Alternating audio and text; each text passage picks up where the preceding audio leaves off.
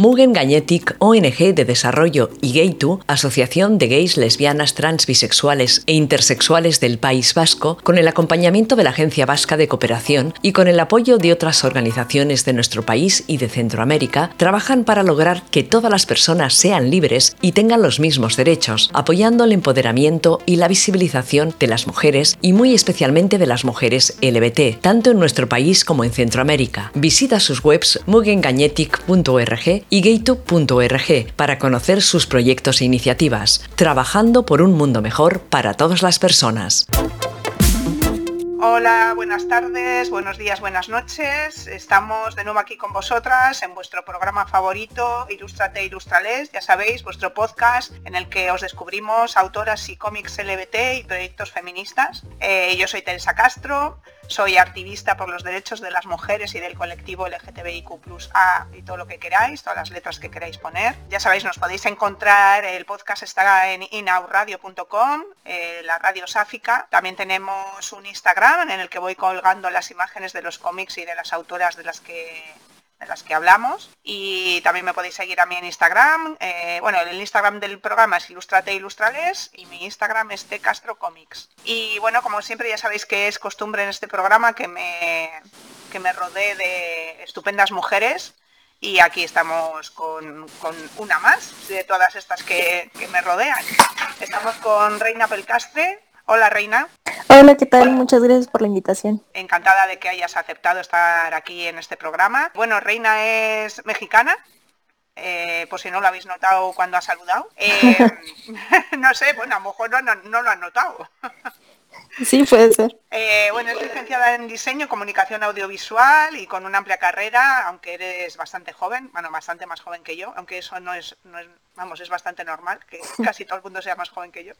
Bueno, has trabajado eh, para, para, grandes empresas como Sony, DC, PepsiCo, Snap, organizaciones no gubernamentales, también has elaborado carteles para marchas LGTB, y bueno, tienes un montón de seguidoras en Instagram y este año te hemos conocido, bueno, o yo te he conocido porque vamos a hacer, bueno, estamos haciendo o hemos hecho un cómic juntas de realidades de personas diversas, eh, mujeres LBT, en el que participas. Y bueno, a raíz de eso conocimos tu trabajo y, y te contactamos y bueno, pues ahora quiero charlar contigo y que nos hables un poco de ti. No sé qué te ha parecido esta presentación. Eh, ¿He acertado más o menos? Sí, completamente. Este, creo que abarcaste bastante lo que ha sido mi carrera. Eh, yo comencé a trabajar desde que estaba estudiando todavía, entonces por eso como que pude adelantar un poco unos pasos en, en mi carrera y de ahí conocer contactos y entrar a proyectos que usualmente se ven ya como ya que sales de la licenciatura y demás.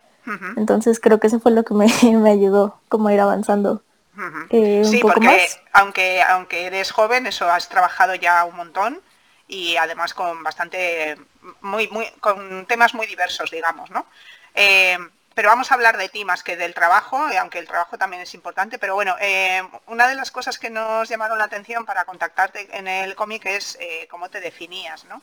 Y, y, lo que es tu lucha, porque no, te hemos, no hemos comentado que igual que yo soy activista, tú también eres activista, eh, te defines como afromexicana, lencha y nerd. Entonces, me, gustaría que nos comentaras estos tres adjetivos eh, a las que no somos de tu país para que, para que sepamos a qué te refieres y, en dónde, dónde te sitúas exactamente eh, en, este tipo de lucha que tenemos el colectivo en especial el de las mujeres, por estar presentes en la cultura. Cuéntanos. Sí, creo que cuando me piden definirme utilizo siempre como estos tres adjetivos, estas tres palabras. Lencha, afromexicana y nerd, porque creo que son las tres líneas con las que comienzo a crear todo, eh, sí, todo mi trabajo de ilustración, todo lo que llego a hacer eh, gráficamente está permeado por estas tres eh, líneas que me definen como persona, aunque no son mi definición completa, o sea, no quiero solamente utilizar como estas tres etiquetas y no hacer nada más saliendo del círculo, lo tomo como mis raíces, como mis bases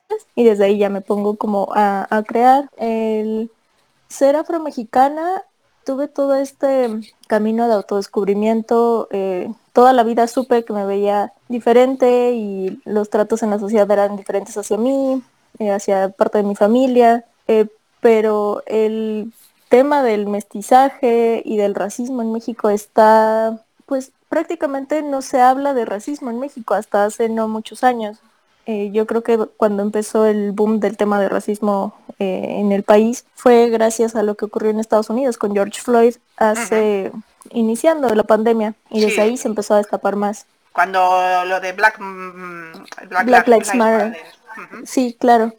Eh, de hecho, un año antes cuando se hizo el censo del INEGI, que son los que se encargan como de, sí, de censar a todos los habitantes para saber cuántos somos y diferentes características, por primera vez en todo lo que lleva de historia el país, se hizo la pregunta de si eres afromexicano o si tienes este lazos con la eh, comunidad afromexicana, porque apenas estaba, eh, pues sí, descubriendo y reconociendo, más que descubriendo, reconociendo como tal en la sociedad mexicana que existe esta, eh, esta raíz de ser afromexicano, porque solamente se decía que o sea era indígena o sea era mestizo y se borraba todo lo demás. Entonces esto solo ayudaba como al, al tema de racismo en México, que si llegan a preguntar de este lado les van a decir que no somos racistas, somos clasistas, pero mira, van de la mano, o sea, eh, sí, sí, sí, entonces eh, no me supe nombrar afromexicana sino hasta hace unos pocos años que entré en todo este tema, en toda esta lucha y por fin me sentí identificada y me sentí escuchada por la comunidad. Entonces, por fin fue como, eh, en, de hecho en el cómic en el que trabajamos, eh, puse que cuando escuché la palabra lesbiana por primera vez, fue como el, eso existe, eso se puede ser. Así me pasó con el ser afromexicana.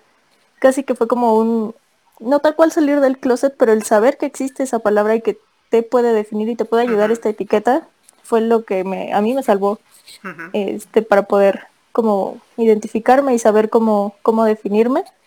Y eso eh, o sea, fue como un gran shock para mí y eso hizo que comenzara a crear contenido alrededor de ello y hablar desde mi propia experiencia. Y eso fue lo que hizo que mi plataforma empezara a crecer porque muchas personas, sobre todo mujeres, se acercaron a mí a decirme que se identificaban con mis experiencias y que les gustaba ver, eh, sí, que en mi arte estuviera reflejado alguien que se pareciera a ellas. Entonces, a partir de ahí, eh, tomé el ser afromexicano también ya como parte de mi, de mi raíz de, para crear y para comenzar a, a ilustrar.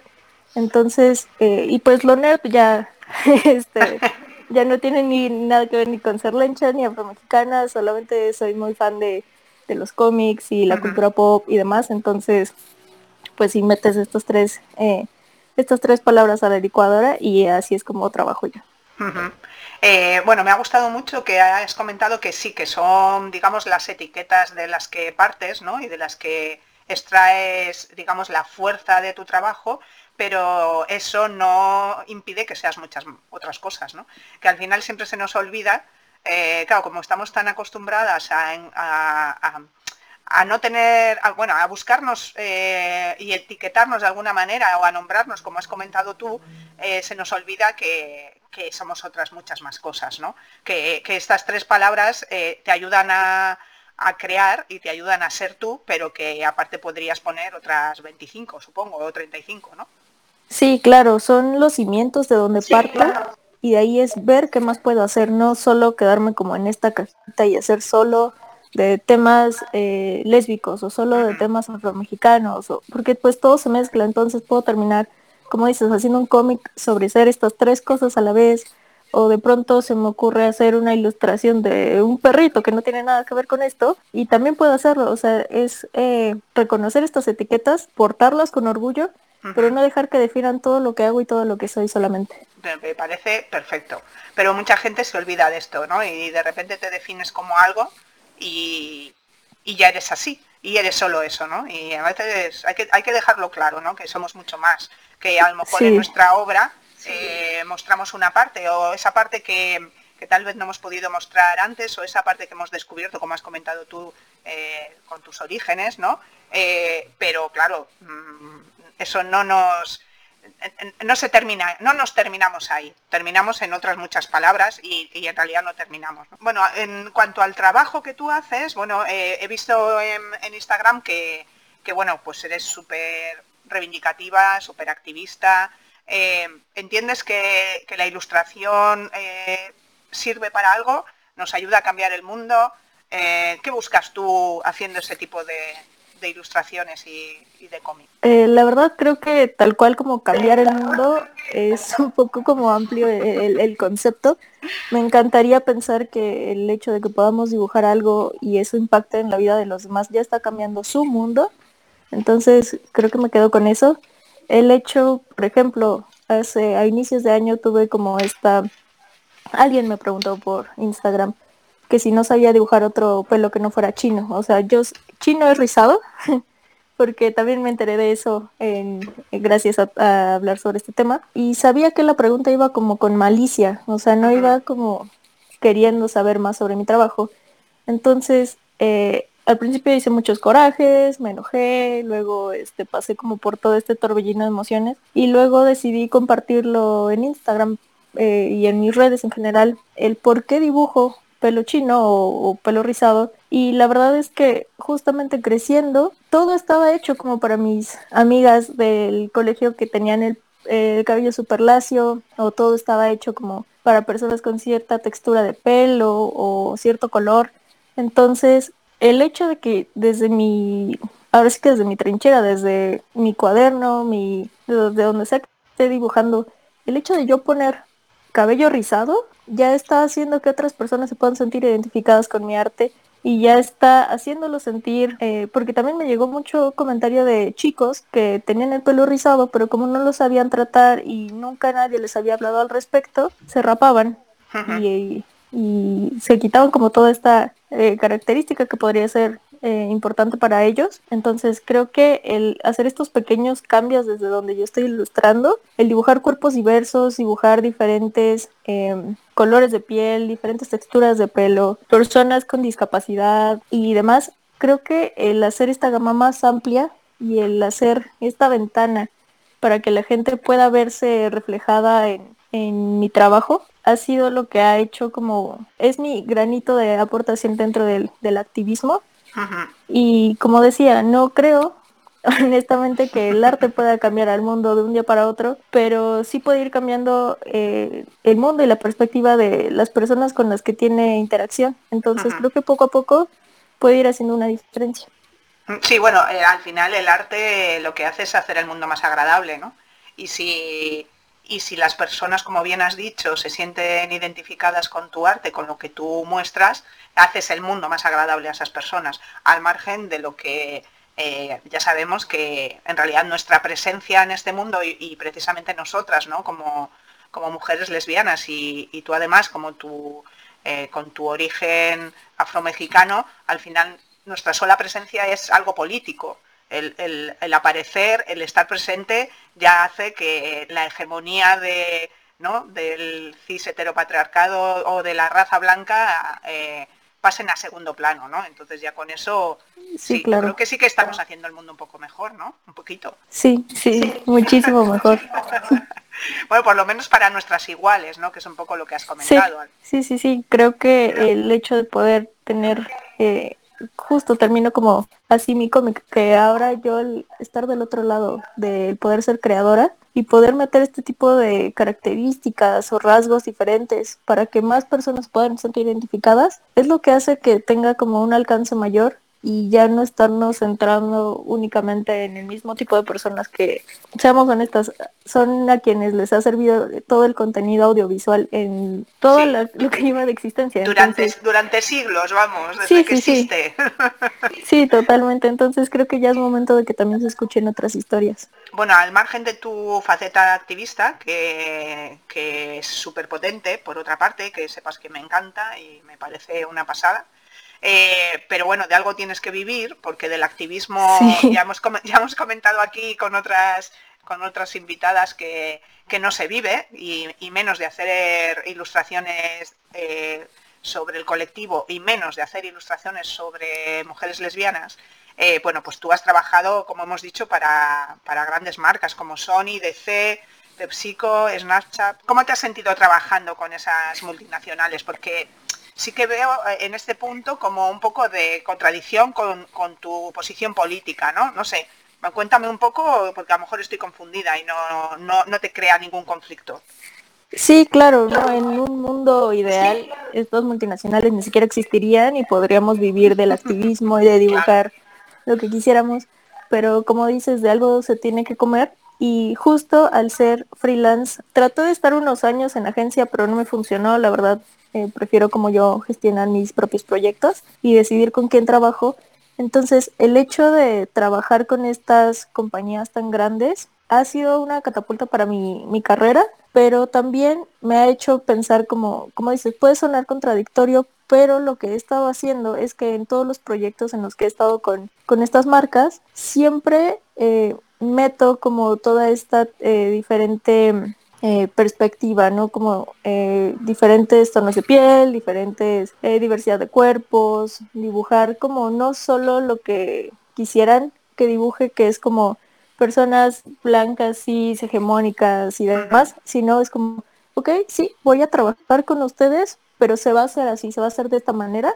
Y ha sido eh, bastante enriquecedor, creo que para ambas partes, o me gustaría creer que para ambas partes, porque por ejemplo, tuve la oportunidad de hacer el diseño de un mural para la película de In the Heights de Warner el año pasado y justamente querían como que se centrara, ya saben, en este barrio a orillas de, Washington y demás, y querían que fuera como, o sea, sí que se vean latinos, pero que se vean latinos, eh, eh, no recuerdo tal cual la palabra, pero básicamente querían personas blancas. Y yo como, ok. Latinos poco, latinos, o sea, latinos blancos. Sí. sí, sí, latinos blancos, que solo se sepa que son latinos porque traen las banderas y así.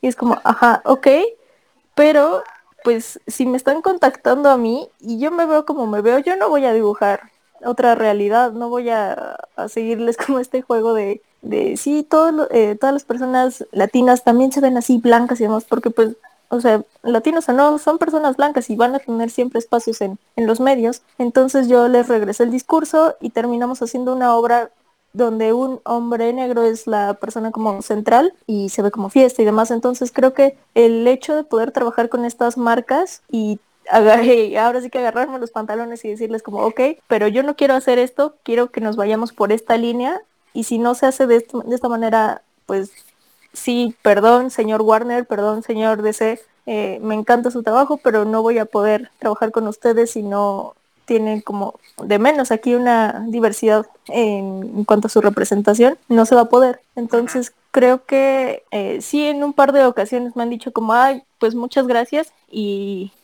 me gustaron, entonces como, ok, al menos yo me quedo como con la tranquilidad de que si va a ser algo como muy comercial, eh, pues que de menos lleve algo de diversidad, que no sea como el mismo comercial y la misma imagen de siempre. Entonces, eh, tuve la misma eh, charla con la gente de Snapchat y este también me dieron carta libre para poder cambiar eh, colores de piel, texturas, eh, pelo y demás. Entonces creo que sí, como te decía, si en un mundo ideal no existirían todas estas compañías, pero pues en esta sociedad capitalista tristemente existen. La verdad, pues este sí, de algo se tiene que comer, pero eso no evita que, podamos modificar un poco los proyectos para poder ahí ir metiendo diversidad, ir metiendo la inclusión. Entonces, eh, he estado tratando ahí como de, equilibrar un poco esto de si estoy trabajando para el diablo de menos estoy haciendo algo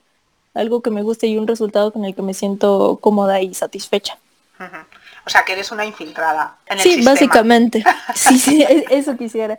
Y como siempre, o sea, me gustaría, eh, si tengo la oportunidad de entrar, dejo la puerta un poco abierta para que se siga metiendo gente eh, como yo y pueda trabajar con estas eh, empresas y que tenga como más espacios, pues sí, más en lo mainstream. Y estos discursos cada vez se repliquen y ya lo regular no sea el poner a una persona blanca, delgada, hegemónica, bonita en un comercial, sino poner gente de verdad, gente que porque eso por ejemplo pasa mucho acá en México, que en todos los comerciales son gente blanca de cierto estatus social y demás, excepto cuando son comerciales de gobierno, ahí sí ya voltean a ver al resto del país, pero es como si están viendo cuál es la realidad del país, ¿por qué insisten en poner estas personas blanqueadas como representantes de... Sí, eso, yo no he estado en México, pero cuando he estado en Perú pasaba un poco lo mismo. O sea, el, 90% de la población es indígena y, la tele solo mostraba a personas eh, blancas. Y era un poco sorprendente. La verdad es que a mí me sorprendió, porque decía yo, pero no sé, ¿a quién venden los productos estas personas? Porque son los blancos, porque no, es que no salían otras personas en los, comerciales. me pareció un poco... Totalmente. No sé. Pero bueno, supongo que las cosas poco a poco también van cambiando en ese aspecto, ¿no? Eh, a ver, yo quiero ser positiva, no sé cómo eres tú, pero o sea, hay veces que analizamos la realidad y decimos, jo, fíjate lo que ha pasado, ¿no? Lo que está pasando. Eh, por ejemplo, mira, según estabas hablando, me estaba acordando de, la liada que se ha montado con el tema de la sirenita eh, negra. Sí. Sí, sí. Em, bueno, que, que, me parece absurdo, evidentemente. O sea, porque claro, si es que no tiene ningún sentido, ¿no? O sea, es que es todo como.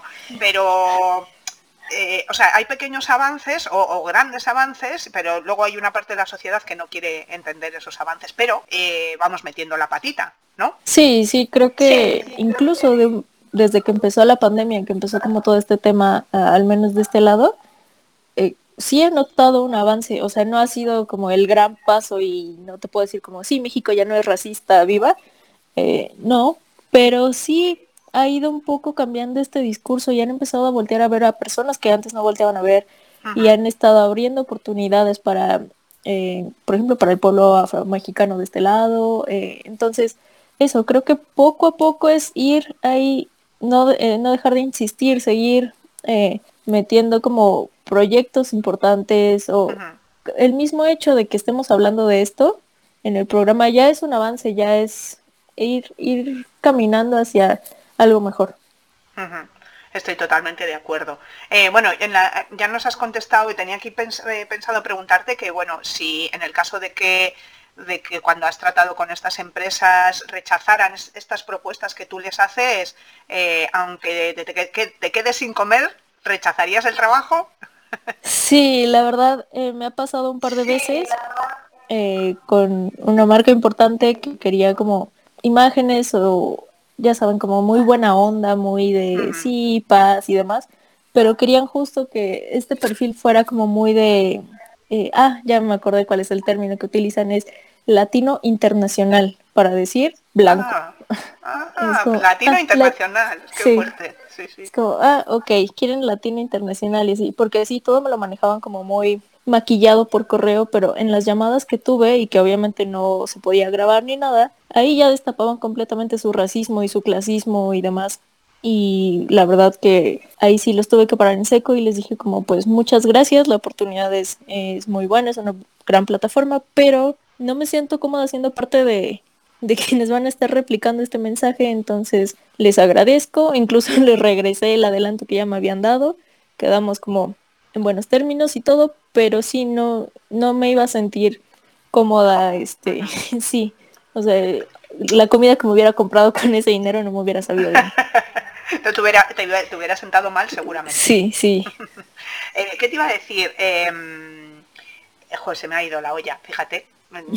Era una pregunta interesante, pero se, me, se me ha olvidado eh, como hemos hablado de comida y debo, de tener hambre, pues de repente pasa. Se, me ha, se me ha ido. Espérate. Bueno, pues no me acuerdo. Eh, luego, luego me saldrá, o sea que no te preocupes. ah, bueno, sí, sí, ya sé lo que. Mira, ya acabo de. He visto la palabra clave. Eh, lo que también me parece un poco absurdo es que, o sea, conociendo un poco tu trabajo, te contacten para pedirte cosas que tú no haces, ¿no? Sí, es como, me pasa incluso desde mi nombre, o sea, están viendo ahí cómo está escrito y lo ponen con I latina, o sea, desde ese momento para mí ya es como la pequeña bandera roja de no están poniendo atención a detalles tan mínimos como mi nombre, entonces, ¿qué puedo esperar de, de estas personas? Y sí, o sea, de pronto cuando me llegan este tipo de proyectos, voy, reviso mis redes, le pregunto a amigos como, oigan, ¿ustedes creen que yo entro como en esta categoría? O sea, ¿creen que yo puedo creer esto? Porque pues soy muy vocal en todas mis redes de lo que hago, desde dónde creo, quién soy, desde cómo me veo. Todavía hay gente que, eh, pues sí, o sea, se ve que nada más como que les recomiendan a alguien o, o algo. Ajá, porque por ejemplo en alguna campaña también que tuve que rechazar, me contactaron y todo porque, o sea, me estaban diciendo que sí, que querían crear desde el ser afromexicana y demás, pero eh, me di cuenta que solo me querían así como para pintar diversidad en su, eh, dentro de sus filas. Sí. Porque el resultado querían que fuera el mismo, o sea, no cambiaba si lo hacía yo o si lo hacía una compañera blanca o si lo hacía una compañera indígena. Querían el mismo resultado, nada más decir como, miren, en nuestras filas está una persona afromexicana, no podemos ser racistas porque pues obviamente así funciona el racismo, ¿no? Entonces, pues eso, creo que eh, también en este momento hay que tener cuidado como en no ser un token y tener cuidado en que no nos estén utilizando solamente por lo que represento, lo, que represento más bien. Entonces, pues eso, creo que el ser vocal en, en mis redes ha hecho como el primer filtro para que ya personas con cierto tipo de proyectos muy nefastos ya no se me acerquen. Sí, de todas maneras es un poco, eh, pues eso, que, que estas grandes empresas está muy bien que vayan abriendo su espectro, pero lo que has dicho tú, también tenemos que ser conscientes que, el pinkwashing, el, no sé cómo se llamaría en el caso de, del racismo, no sé cómo se dice, pero, pero al final es el, mismo concepto, ¿no? Bueno, no, en nuestro equipo, fijaros, ¿cómo puede ser? ¿No? Es como los hombres que te dicen, ¿cómo voy a ser machista si tengo cinco hermanas?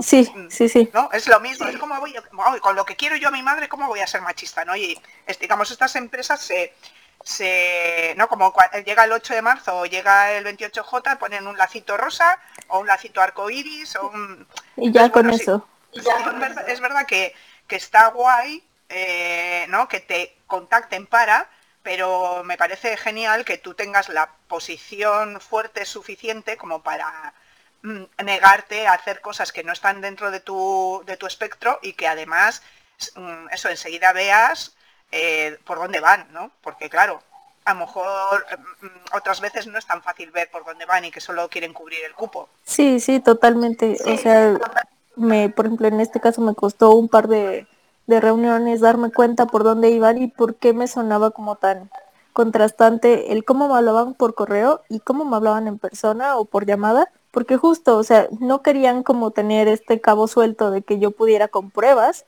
salir al mundo y decir como, oigan, esta empresa es racista. Entonces, eh, sí, hay, eh, son pequeños eh, rasgos que ya voy viendo y que ya, ya hice callo con estos años. Ya tienes experiencia. Sí, sí, sí, sí, totalmente, de saber. Bueno, al margen de, tu trabajo de ilustración en estas empresas, bueno, pues lo que hemos comentado, nos hemos conocido porque hemos colaborado en un cómic juntas que que bueno, esperemos que salga a finales de año o a primeros del año que viene, a ver cómo van las cosas. Y, bueno, eh, en este caso ha, sido un cómic. Eh, no sé si tenías mucha experiencia con, la elaboración de cómics o cómo, cómo te has enfrentado a este nuevo trabajo. Eh, de hecho, este es el tercer cómic que hago. O sea, que, no, que no tenías mucha experiencia. Sí, y apenas el segundo que hablaba de mí. Entonces, eh, sí estaba como un poco perdida porque uno creería que hacer cómics es más sencillo porque es como, ah, son muchas ilustraciones y texto y demás.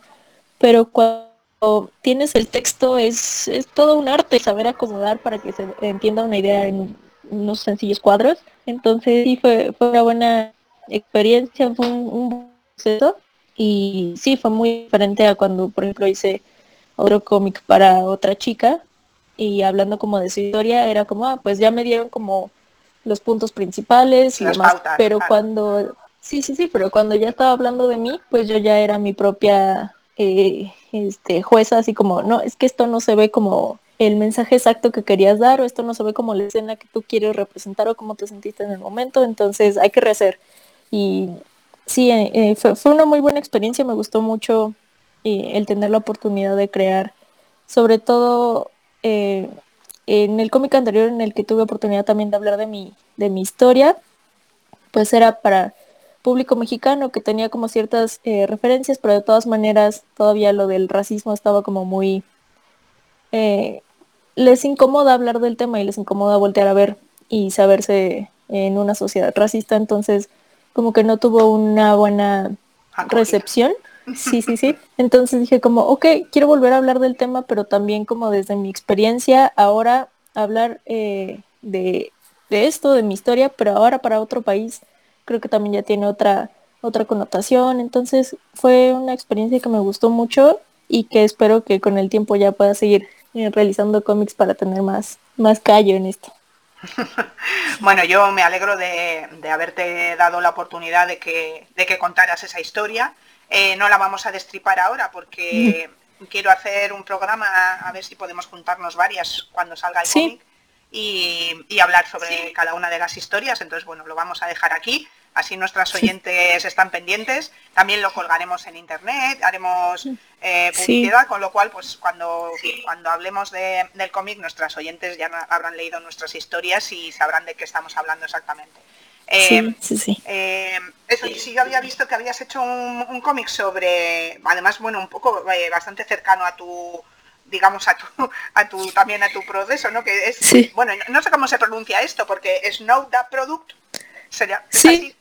Sí, justamente que es una rapera bilingüe y bisexual, o sea, que está dentro de tu, de tu espectro de trabajo. Eh, ¿Cómo te surgió este trabajo? ¿Cómo, ¿Cómo contactaron contigo y cómo se llevó a cabo? Sí, para todo esto fue como el producto de una bola de nieve que empezó solo porque fui al cine y fui a ver en un festival que se llama Cinema Queer. Ah, presentan cortos y películas LGBT aquí en México. Y fui y platicando con una de las personas que organizaba, le dije como, ah, sí, pues yo soy diseñadora y demás. Quedó ahí el contacto. Para el siguiente eh, Cinema Queer que se armó, tuve la oportunidad de hacer una ilustración. Y de ahí esa ilustración llegó a alguien en Televisa, que es de las cadenas televisivas más grandes acá en México, que también ha tenido su historia de racismo, clasismo, LGBTfobia y demás, porque pues nada se salva. Eh, pero se me hizo interesante la manera en la que querían abordar ese año e historias eh, de la comunidad LGBT eh, para crear contenido, para compartir en sus redes, cosa que se me había hecho como muy muy interesante que viniera de ellos porque son como, de este lado les decimos que son personas panistas y religiosas y muy como mochas entonces, usualmente no hablan ni de sexualidad, ni de placer, ni ninguno de estos temas que son muy tabú, no lo tocan porque no son temas familiares y no son la imagen que quiere representar la, televisora. Y por eso me llamó mucho la atención que ese año quisieran crear como contenido alrededor de y me quise sumar. Eh, yo no conocía la verdad y tampoco sabía pronunciar eh, a Snow Product.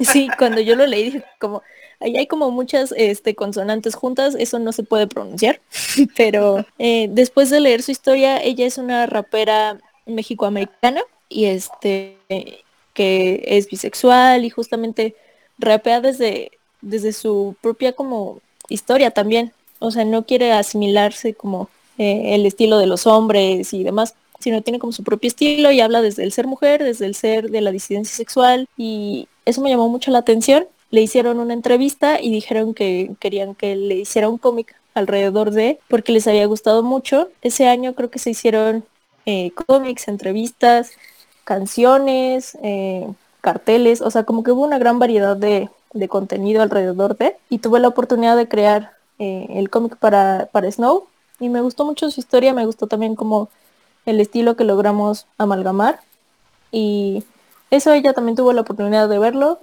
coincidimos una, eh, una vez para hablar de ello y fue como, pues sí, muy divertido también como platicar desde nuestra propia experiencia y ver eh, en lo que coincidíamos y, en las cosas en las que también ya éramos diferentes, ella creciendo ya en Estados Unidos, pero eso, como que siempre es muy enriquecedor hablar con otra mujer de la disidencia sexual, porque es como, ven, no, estoy sola, también a otras personas les ha pasado y eso, lo disfruté mucho, de hecho ese fue el primer cómic que hice. Fue como mi primer acercamiento. Y eso, que estoy muy, muy feliz con el resultado que también ahí anda por mis redes, por si lo quieren checar. Sí, yo vi que también creo que sigue colgado en la página de Televisa, si no me equivoco. Buscaré El, enlace y lo, y lo pondremos en la descripción del podcast para que lo puedan leer nuestras oyentes. Sí, y como dices, yo pensé que terminando junio iban a borrar todo rastro de, de ello, ¿no? Así como ya, ya se acabó el orgullo, ya dejan de existir, regresan al closet hasta el otro año y no sigue ahí en, en la página. Entonces eso también me, me gustó mucho que, que se arriesgaran. Eh, Bueno, eh, vamos a hablar un poco porque tu obra, como hemos dicho, parte de tu, de tu realidad. Y bueno, desde aquí, desde, desde nuestro país, pues yo creo que no creo que muchas oyentes conozcan la realidad de las mujeres lesbianas mexicanas. Eh, no sé qué nos puedes contar, cómo está el tema por allí. Eh, pues bueno, cuéntanos un poco a ver qué, nos puedes decir de, bueno o de malo. Sí, pues eh, como siempre ha sido un tema tabú acá en la sociedad mexicana, ¿no? No se hablaba del ser, solo se hablaba del ser gay y se utilizaba solo como alivio cómico para novelas o, programas a los personajes eh, que eran hombres pero eran como hiperfemeninos y eran como la burla del programa, ¿no? Pero de menos los mencionaban. De este lado las demás letras del acrónimo era como, ah, pues, ajá, no existen.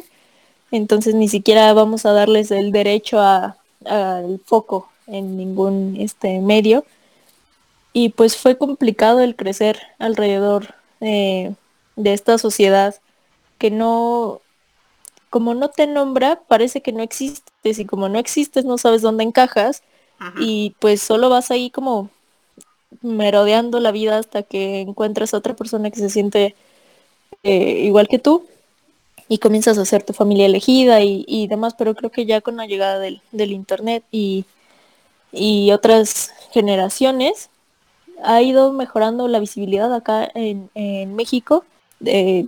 por ejemplo, hace 10 años era impensable que eh, en las telenovelas mexicanas se mencionara eh, alguna, alguna palabra referente como a la disidencia sexual y mucho menos que se hiciera visible, por ejemplo, alguna pareja lésbica. Y eso fue hace como tres años que en una novela como de horario estelar eh, hubo una pareja de dos chicas y, sobre todo que también no se trata como de, de este estereotipo de que es que quieren salir del closet pero no y caos con la familia y siempre al final matan a una y porque pues el síndrome, de, la lesbiana muerta existe en todos los sitios madre sí sí sí o sea eh, no puede ser lesbiana sin todo este caos al parecer.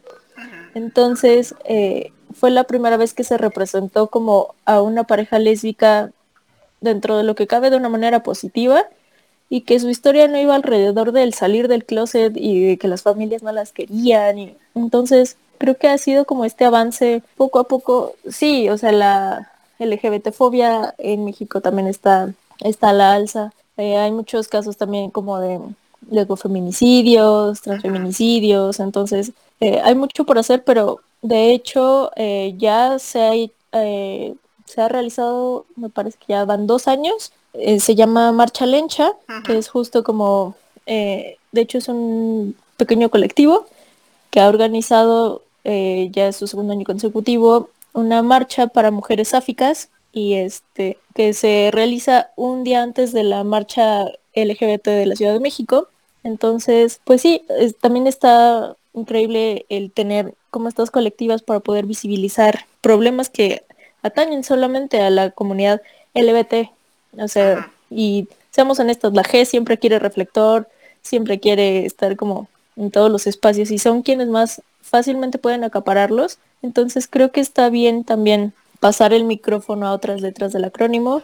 Eh, esto de marcha lencha tampoco ha sido el, primer ejercicio para una eh, marcha lésbica pero sí ha sido como de los más fuertes recientemente. Entonces creo que la comunidad eh, sáfica lésbica en México ha ido creciendo con el tiempo. Pues eso, creo que es interesante el ver que con el tiempo nos hemos estado como reuniendo y hablando como nuestras propias experiencias y estarlas compartiendo con las demás personas es lo que ha hecho que el movimiento haya vaya creando fuerza. Eh, entonces eh, entiendo que aunque ha habido bastantes avances, me imagino que ser una lesbiana visible como eres tú eh, tampoco será muy fácil. ¿O cómo lo llevas tú personalmente? Sí, tiene que ver también mucho en donde pueda como existirme lesbiana. Por ejemplo, en la Ciudad de México, en algunas zonas es un poco más sencillo y es un poco más como amigable al respecto. Por ejemplo, Eh, mi novia es de Veracruz, es otro estado acá en México, y ahí son un poco más todavía como conservadores y, demás. Entonces cuando estamos por allá nos cuidamos un poco más. Eh, ya saben que se van caminando y de pronto sienten alguna mirada rara, como que ya sabes el momento en el que tienes que soltar la mano y demás. Y siempre nos, eh, nos sorprende, por ejemplo, cuando regresamos acá a, a Ciudad de México, que por ejemplo en, ella me regaló flores y entramos a un restaurante a, pues sí, a cenar. Y la chica que nos atendió nos dijo como, ah, este, ¿quién se la regaló a quién? que están celebrando? Así como si fuera lo más normal, porque pues lo es, ¿no? Pero... Ya, pero sí, sigue sí, sorprendiendo. Sí. es como, ah, o sea, nos pueden ver como una pareja y no nos dicen nada y nos van a atender de lo más normal, porque pues así debería ser. Pero, pero eso, entonces creo que cambia mucho de estado a estado, incluso dentro de la misma ciudad eh, entre delegación y delegación. Entonces es complicado porque también, además de que nos atraviesa ambas eh, la homofobia, pues también nos atraviesa el racismo, entonces también tenemos que estar viendo como, eh, no sé, que en alguna tienda nos estén siguiendo y ya no sabemos si es por cómo nos vemos o porque vamos de la mano. Entonces son muchas cosas que agregar a la ecuación, pero en general creo que ha avanzado muchísimo más rápido desde hace como unos 10 años y con la apertura, por ejemplo, con las marchas, que ya no se ve así como, ay, el desfile de los, antes decía que era como de los degenerados, depravados y demás, ahora ya es como, o sea, por ejemplo, ya van familias completas, o sea, ya se está como volteando a ver de otra manera y creo que eso es lo que ha ayudado a que ya no esté como tan tan cegada la sociedad porque pues no es que vayamos a dejar de existir, aquí aquí vamos a estar y aquí vamos a seguir existiendo y hemos existido por todos los años que lleva la humanidad. Entonces no es como que puedan cerrar un ojo y ya, ya no estamos. Entonces, eso. Bueno, pues entonces eh, em, seguimos teniendo esperanza, ¿no? Sí, sí, sí, creo que, creo que va para adelante. Bueno, yo estoy de acuerdo contigo. Aquí eh, la situación creo que es bastante mejor que allá pero sí que es verdad que, bueno, no dejamos de tener nuestras cosas y, por ejemplo, el hecho de ir a, agarrada de la mano con tu pareja por la calle, aquí también puede ser un motivo de, agresión, ¿no? Entonces, bueno, al final eh, tenemos que estar con mil ojos en todos los sitios, pero bueno, eh, se tienen, como has dicho tú, se tienen que acostumbrar porque no vamos a desaparecer de un día para otro. Y creo que también, mm, creo que eso no sé si lo tienen muy claro, pero, pero que, que no nos vamos a meter en el armario de nuevo. Entonces, pues bueno, aquí seguiremos, aunque nos cueste mucha, mucho, ¿no? Y, estar presentes y estar visibles a veces se hace, se hace duro también. Sí, sí, pero como dices, o sea, pues no vamos a desaparecer y aquí vamos a seguir y no es como que queramos que, no, no le estamos pidiendo un favor a la sociedad, o sea, ya estamos en la sociedad, solo es como, pues miren, aquí andamos y les guste o no, vamos a seguir existiendo junto con ustedes, entonces, pues mejor llevar la fiesta en paz, todos con derechos, todos con obligaciones, todos felices y todos respetando. Te quería preguntar con respecto al racismo en el propio colectivo, ¿cómo, cómo has vivido tú esto? Eh, ¿Notas ese tipo de, situaciones? Es decir, lo que pasa, bueno, yo entre chicas aquí no sé muy bien cómo funciona porque eh, no sé muy bien, pero sí yo sé que en, las en las aplicaciones de ligoteo de, chicos, pues eh, no, pues por ejemplo no hay muchas, mucha gente que quiere conocer a gente, pero que no tengan aspecto latino, que no sean de color, en fin. No sé si en tu, en, tu, caso o en, el ambiente en el que tú te mueves eso también es evidente o has conocido gente que, se mueve desde ese punto de vista. Eh, por fortuna a mí no me ha tocado directamente y creo que a nadie como de mi círculo cercano, pero es algo muy notorio, por ejemplo, eh, estuvo como muy de moda hace unos años el ser como esta chica Tumblr, que es con mm. el pelo súper liso y la gorra hacia atrás y delgada y blanca y demás. Entonces, pues todas querían una novia así. Y es como, ajá, pero eh, están viendo dónde estamos también, o sea, no podemos solo guiarnos por cómo nos vemos. Entonces avanzó un poco, ya como que se dieron cuenta que pues el buscar puras chicas Tumblr no, no iba a ser eh, la solución. Entonces, yo creo que ya de unos años para acá que me ha tocado ver para la época de, del orgullo, que hacen como eventos o fiestas y demás como exclusivas para mujeres LBT, que cuando veo las fotos de los eventos o veo las invitaciones y demás, son puras mujeres blancas y son puras mujeres hegemónicas y delgadas y, y entonces, de, eh, ¿dónde está la diversidad dentro de la misma diversidad? O sea, ¿creen que por el hecho de ser, por ejemplo, en este caso, lesbianas, eso ya les quita el ser clasista, racista, homofóbico, bueno, homofóbica, o sea, no, es como que sea una tarjetita así como de intercambio el poder ser eh, racista y clasista porque soy lencha y ya con eso te lo pasan, porque pues no es así. Y muchos dicen que no, que no es, eh, no sé, que no es racista ni clasista como el evento, solo que pues es la gente que va. Y es como, ajá, pero es que también tiene que ver la zona donde vas a hacer el evento, el costo del evento, el lugar, la hora. O sea, todos estos son indicativos de gente que para gente que vive cerca. Entonces, en ciertas colonias donde hay como una eh, clase social más alta, entonces van a tener más poder este, económico y más poder adquisitivo y van a poder ir a estos eventos. Y entonces la gente que está en la periferia no va a ir y no va a poder como convivir. Entonces, el, desde el crear eventos o el juntarse con ciertas personas como de, eh, en la, Roma es como una colonia acá muy para gente eh, con mucho dinero. Eh, últimamente se ha estado llenando de, de, gringos que vinieron como a encarecer todo. Entonces toda esta zona, son, en estas tres cuadras yo digo que hay como, son las mismas 10 lesbianas que se juntan todas y que todas se ven igual y que todas van a comer juntas y todas son al lado entre ellas. Sí, sí, totalmente, así, así se ven. Entonces es como, ok, sí, son, son lesbianas, pero no están viendo todo lo que nos atraviesa a otras personas que también somos parte de la comunidad.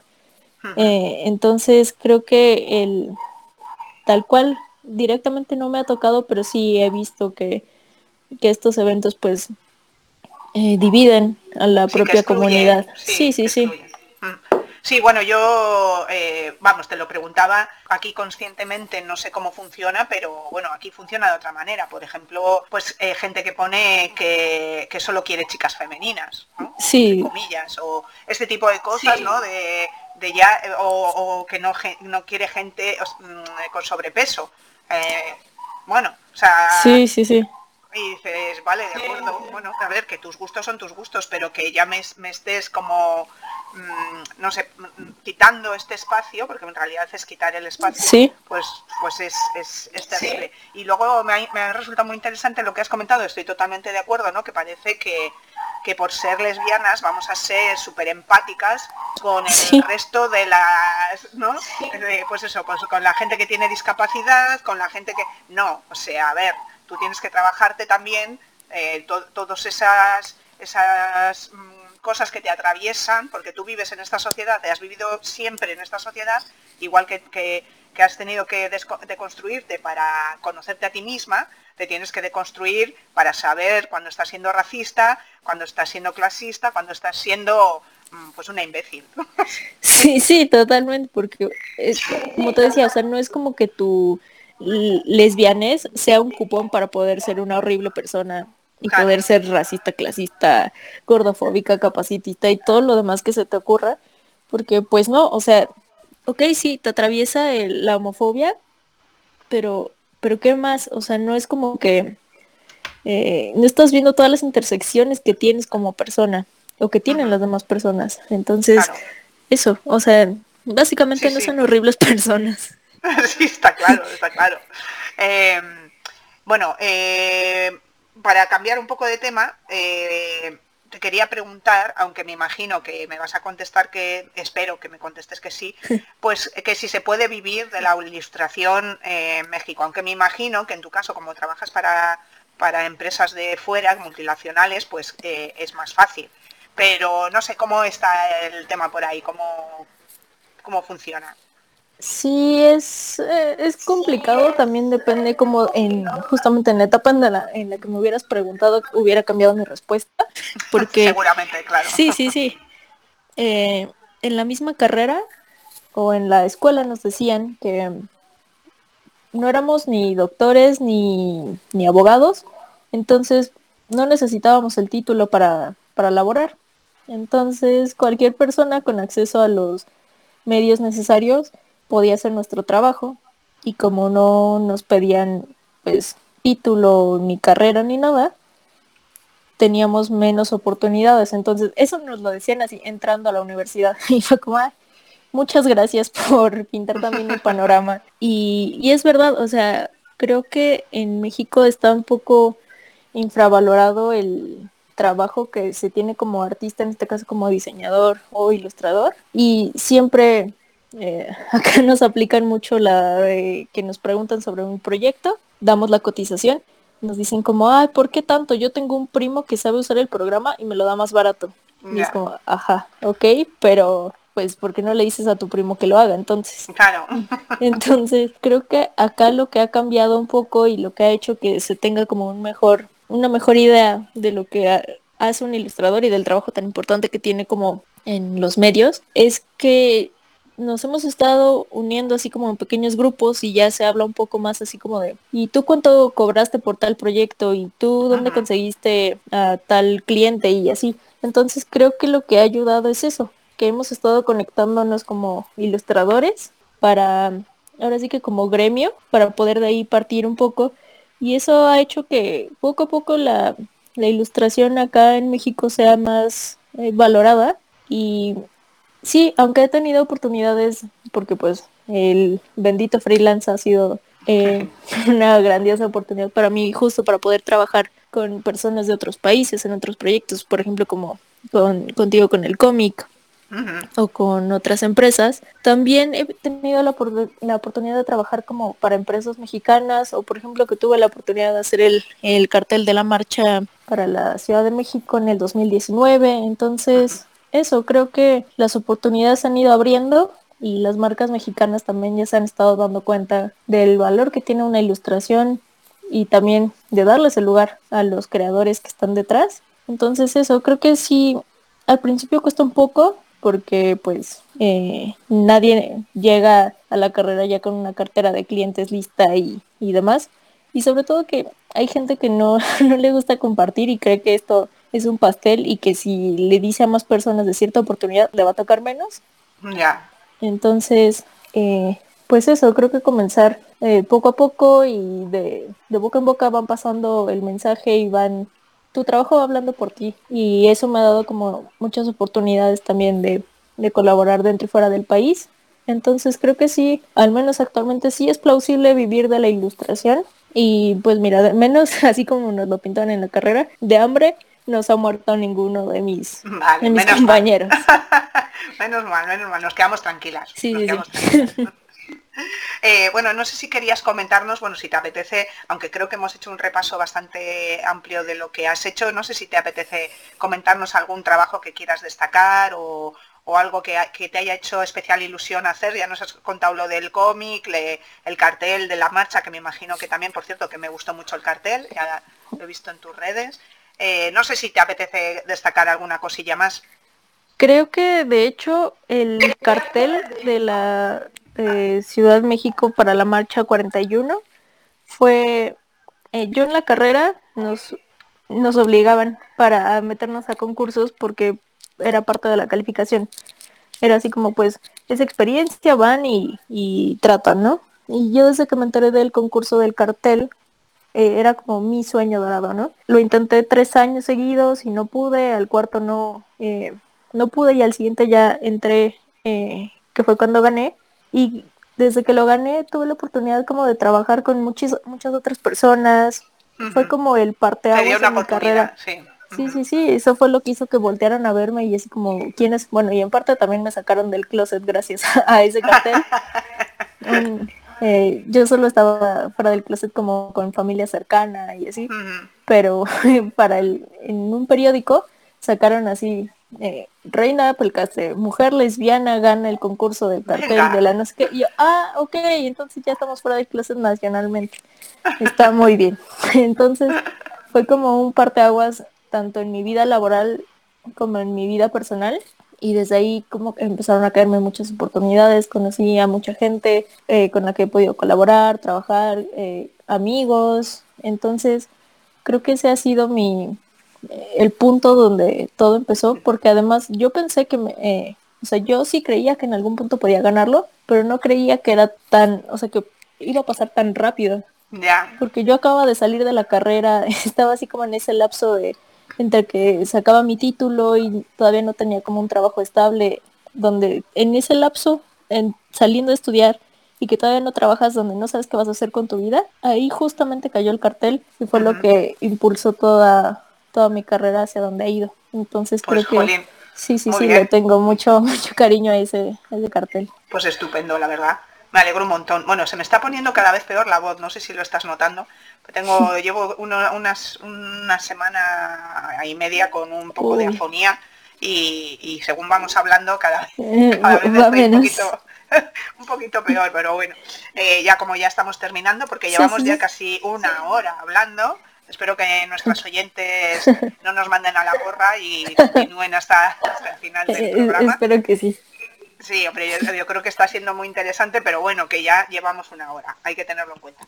Entonces, bueno, eh, como es habitual en este, en este programa, siempre pido a, nuestras eh, entrevistadas que nos comentéis pues un libro, un cómic, una serie, algo que con contenido LBT preferentemente que, te haya llegado últimamente y que nos quieras recomendar. Sí, eh, yo tengo dislexia, entonces usualmente los libros no son como mis mejores amigos, mm. pero de un tiempo para acá, como que en pandemia, dije como que poco a poco, y el primer libro que pude terminar como en un tiempo decente y que lo entendí muy bien, y además me llegó mucho la historia y le tengo mucho cariño, se llama The Henna Wars o La Guerra de la Jena, de la autora Adiva Yair Girdar. Bueno, eso me lo escribes en el email. Sí, sí, sí, totalmente. y, lo pongo lo pongo en la descripción del podcast porque si no lo voy a escribir mal. Sí, te lo paso, no te preocupes. Eh, Adiva es una escritora irlandesa y Bangladesh, de Bangladesh, y me encantó la historia porque habla justo de una pareja sáfica, una chica bisexual y una chica lesbiana y una de las chicas es de Brasil, entonces el hecho de que en la portada se vea esta chica de tez morena con los rizos así increíbles y pintada todo de henna, yo dije, es el libro, lo, tengo que leer. y la historia está muy linda y es eh, eh, Adiva justamente en la primera página lo dedica a todas las chicas sáficas eh, de piel oscura. Entonces me, encantó y justamente la editorial Cacao Books eh, allá en España acaba de sacar la versión en español con un arte increíble. Entonces está disponible en inglés y en español. La Guerra de la Ajena, eh, de verdad creo que una lectura bastante linda, bastante amigable. Esta historia lésbica sáfica no tiene eh, ningún caos, nadie se muere al final, nadie... todo ese drama no está aquí. Entonces. Menos mal. Menos mal que ya estamos cansadas. Ya estamos cansadas de morir, de ser las asesinas. o de ser las malas malísimas. sí, yo solo quiero leer una historia juvenil bonita de dos mujeres y que gire la historia en torno a ellas y no todo lo el salir del closet y drama. sí, el drama pues de ser lesbiana, mío, de mi vida, ¿no? sí, sí, sí. Entonces, si se quieren evitar todo este eh, drama sáfico, este es el libro. Mm, fenomenal. Pues lo buscaremos y nada, me mandas exactamente cómo se llama la autora, aunque bueno, claro que sí. Que, lo podremos buscar en internet por el título, pero bueno, me lo mandas y lo, y lo añado a, la descripción del podcast. Eh, recuerda a nuestras oyentes, bueno, recuerda, no, diles porque no les hemos dicho cómo te pueden encontrar en, en las redes. En todas mis redes estoy como arroba rey rey pelcastre eh, todo con minúsculas y Rey así como suena con Y. Entonces, eh, por ahí ando, en Twitter casi no tuiteo y siempre estoy dibujando, entonces pueden irme a seguir a Instagram. Y ahí ando dibujando como les decía con estas tres vertientes y todo lo que se me vaya ocurriendo en el camino.